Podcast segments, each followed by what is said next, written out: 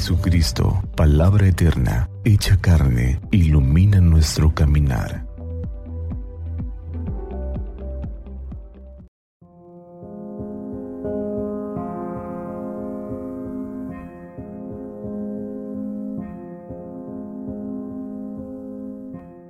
...16 de agosto...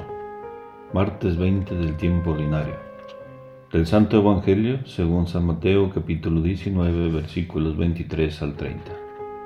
En aquel tiempo Jesús dijo a sus discípulos, Yo les aseguro que un rico es difícil que entre en el reino de los cielos. Se lo repito, es más fácil que un camello pase por el ojo de una aguja que un rico entre en el reino de los cielos. Al oír esto los discípulos se quedaron asombrados y exclamaron, Entonces, ¿quién podrá salvarse? Pero Jesús, mirándolos fijamente, les respondió, Para los hombres eso es imposible, mas para Dios todo es posible. Entonces Pedro, tomando la palabra, le dijo a Jesús, Señor, nosotros lo hemos dejado todo y te hemos seguido. ¿Qué nos va a tocar?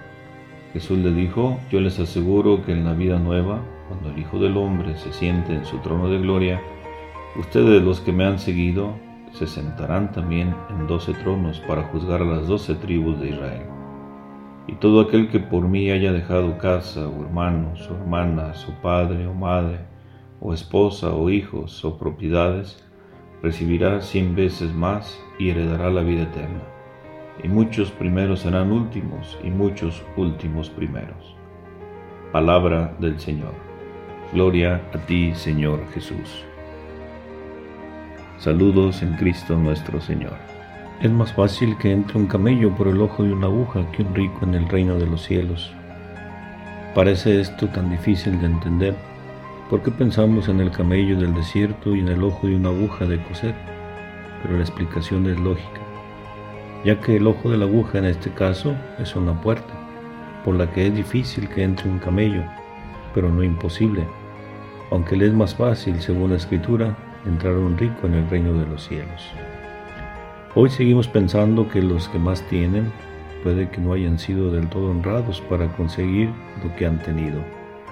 Todos los días salen nuevos casos de corrupción, de robo en grandes dimensiones, a la vez que siguen pagando apenas aquellos que los que intentan es simplemente sobrevivir. Una gran injusticia que no se arregla por muchas protestas, por muchas asambleas ni por muchas nuevas voces que se alcen.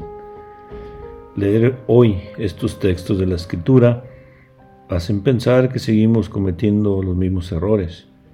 Puede, ¿por qué? Porque no queremos aprender de los errores cometidos en el pasado, sino que intentamos borrarlo y que desaparezca porque hace daño pensar en lo mal que han actuado otros.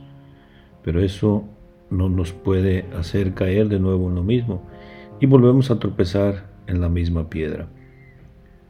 Sabemos que tenemos que estudiar la historia para que no se vuelva a repetir, pero a medida que va uno siendo consciente y creciendo, sabe que es necesario que lo que se ha vivido tenga un aprendizaje, procurar caminar siempre hacia adelante, porque la salvación no la podemos buscar en nosotros mismos, sino que la salvación nos viene de quien se desprendió de sí mismo para entregarse por los otros, incluso recibiendo también la traición. Esto es más difícil que entender lo que el texto nos dice sobre el camello y la aguja.